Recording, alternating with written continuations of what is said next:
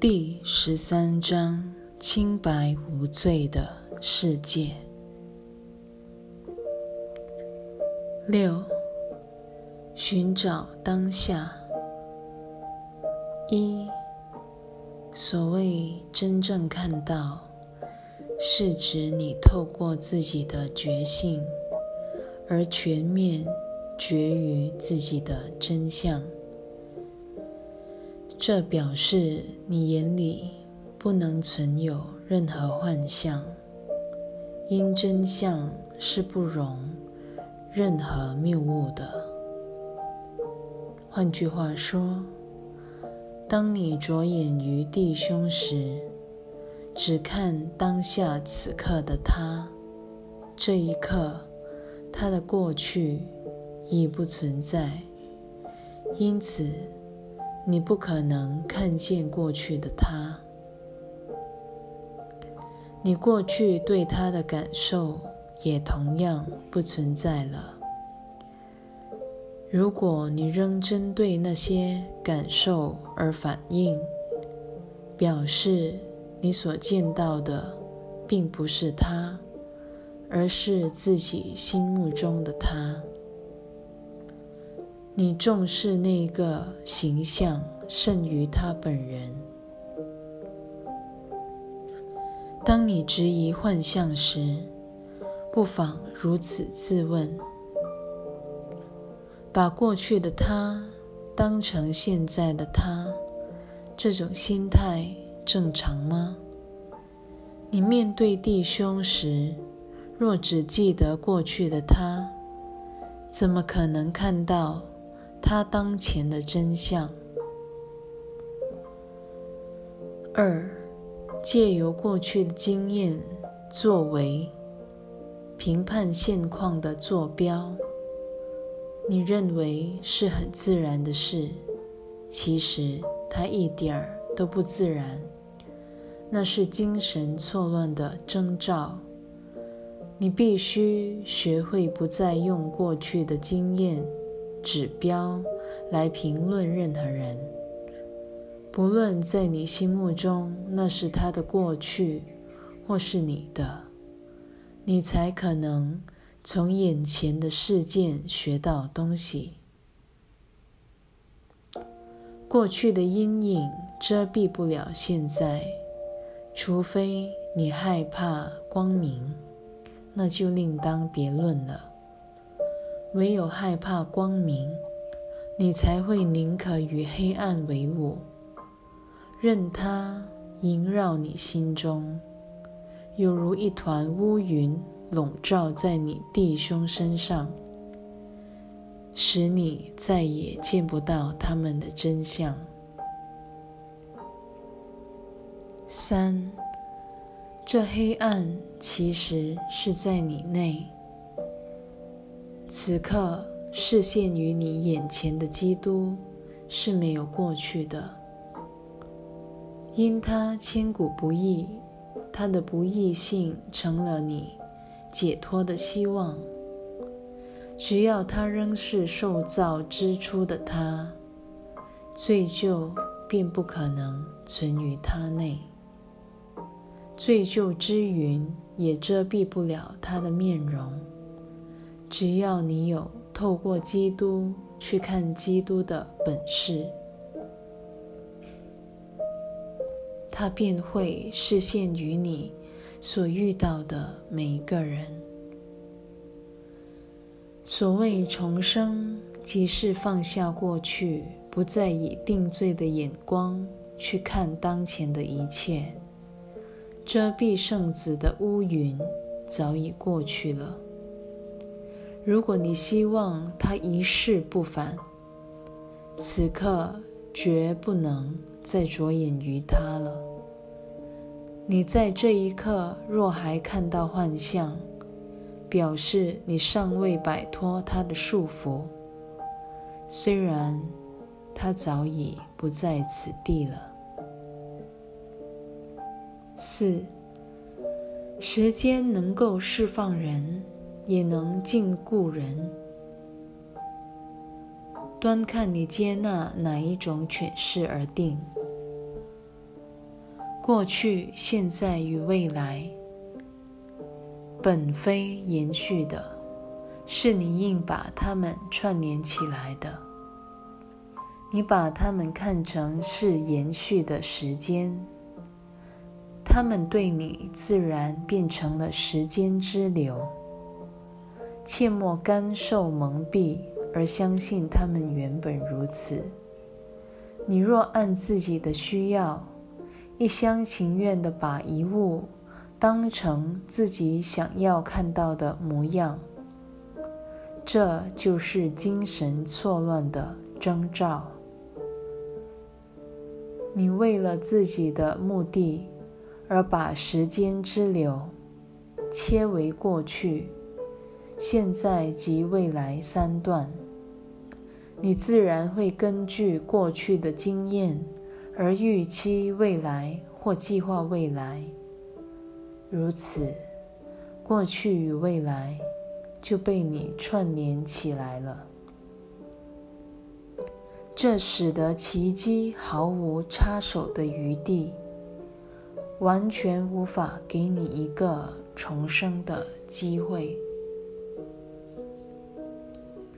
五，奇迹一旦帮你放下弟兄的过去，而看到现在的他，他便在你心目中重生了。他的过错早已过去，只要你不由那些错误去看他，你等于还他自由。既然他的过去也是你的过去，你必会与他一起重获自由的。不要让自己过去的乌云遮蔽了你对他的眼界，因真相只存于当下此刻。只要你愿往当下去寻。必会找到真相的。以前你习惯往真相不在之处去找，难怪遍寻不得。为此，学习往真相所在之地下手吧，它就会出现于你眼前。你的过去是在愤怒的心态下。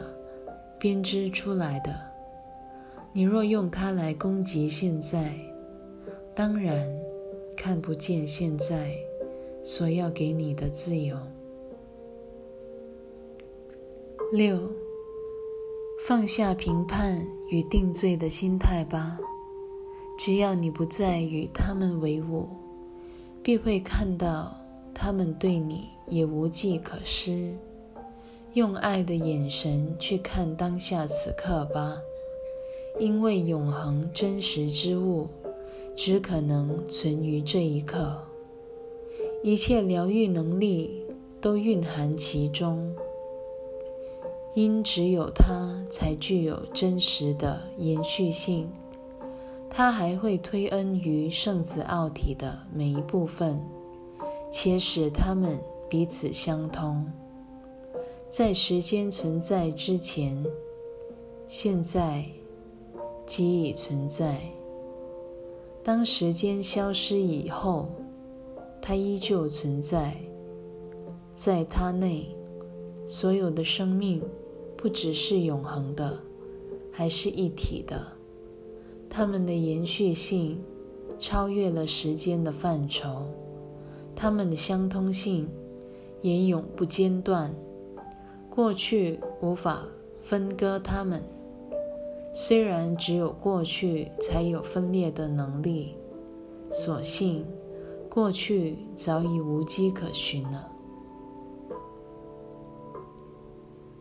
七，当下此刻呈现给你的，是你光明的弟兄，那光明不止帮你结合于他们内。还会帮你释放过去，那么你还要执着过去，而跟他们过不去吗？你若如此，等于自愿滞留于其实并不存在的黑暗中，拒而不受上天赐你的光明。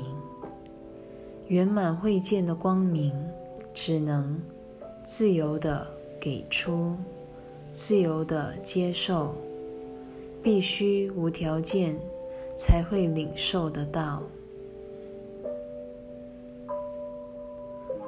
在这唯一、极静且永恒不变的时间里，你再也看不到自己的过去，你只会凝视基督的面容，邀请他的见证前来光照你。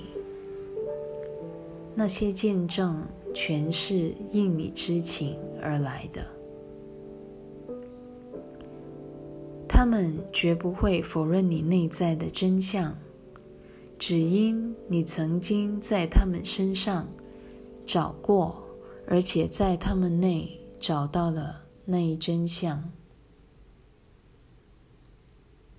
八，当下此刻乃是救恩的一刻，因为此刻已经从时间中解脱了，去找。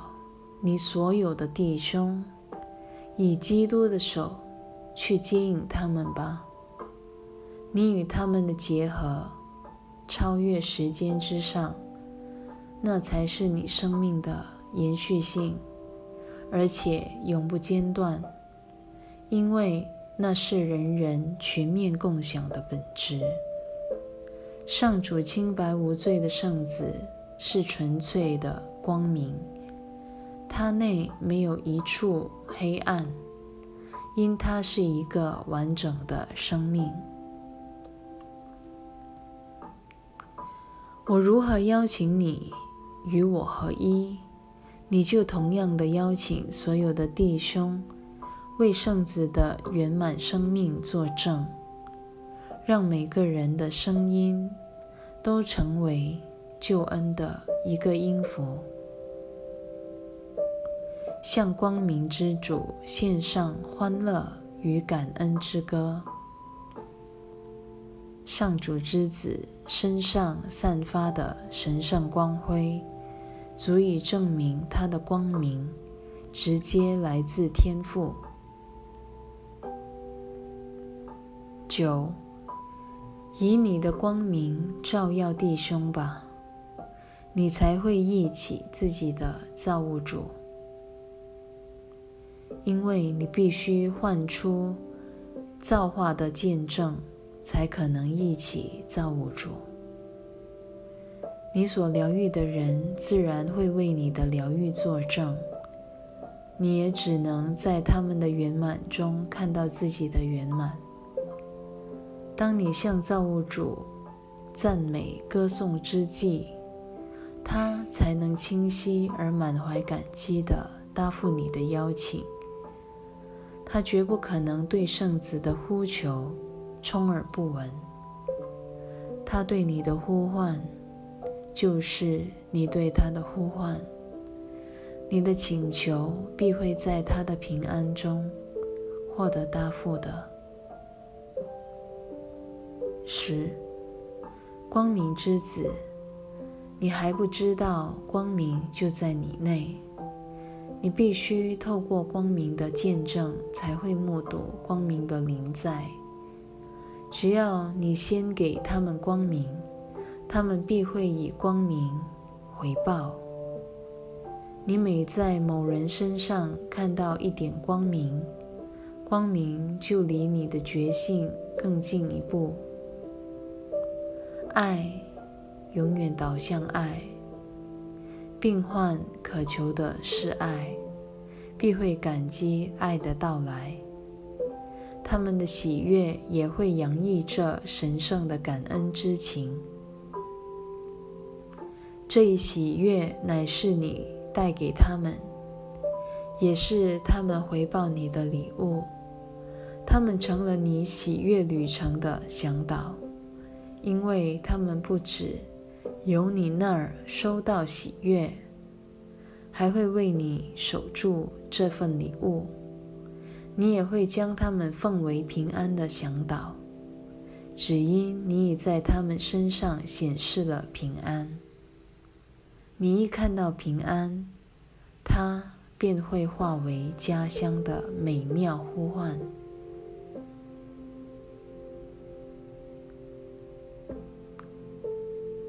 十一，有一种光明是世界无法给你的，只有你能给出，因为那是上天赐你的礼物。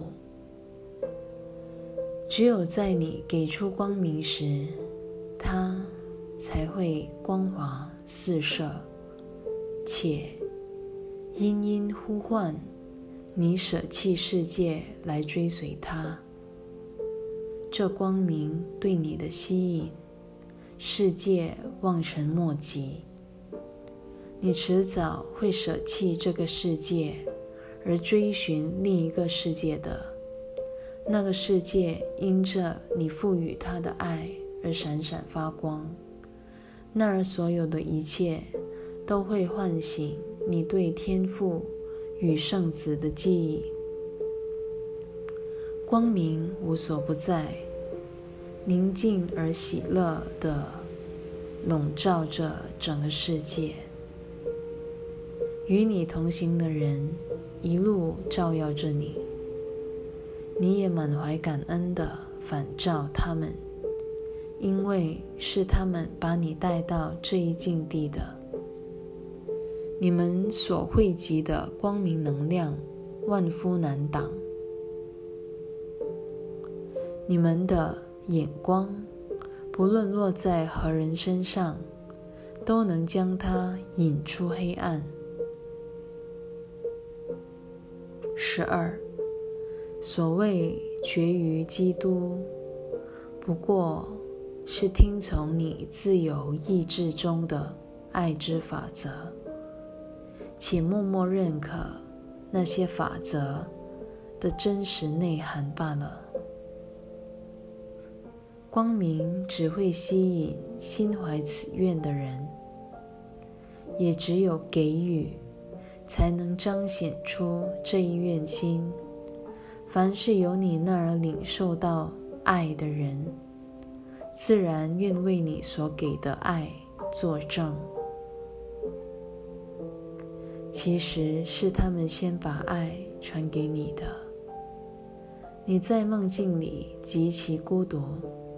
因你的觉知对象始终陷于一己之身，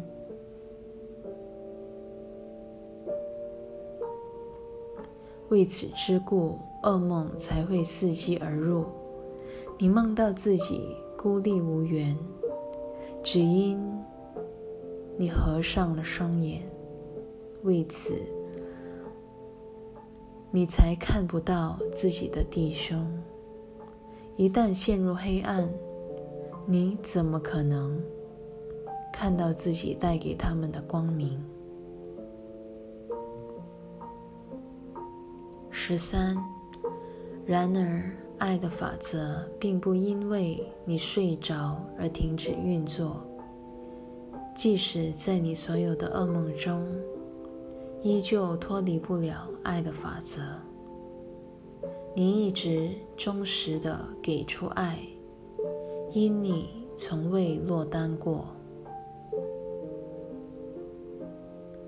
基督始终护守着睡梦中的你，保证你醒来时真实世界安然依旧。他会因你之名不断给人这一世界，那正是他要给你的礼物。上主之子始终与天父一样，充满了爱。他延续着天父的生命。他那段过去，并不曾将他与上主分开，因此，他始终都在为天父及自己作证。纵使在他入睡之际，基督会见也不曾离开他一步。为此，他才能够吸引这许多见证，教他看出自己并非真的睡着了。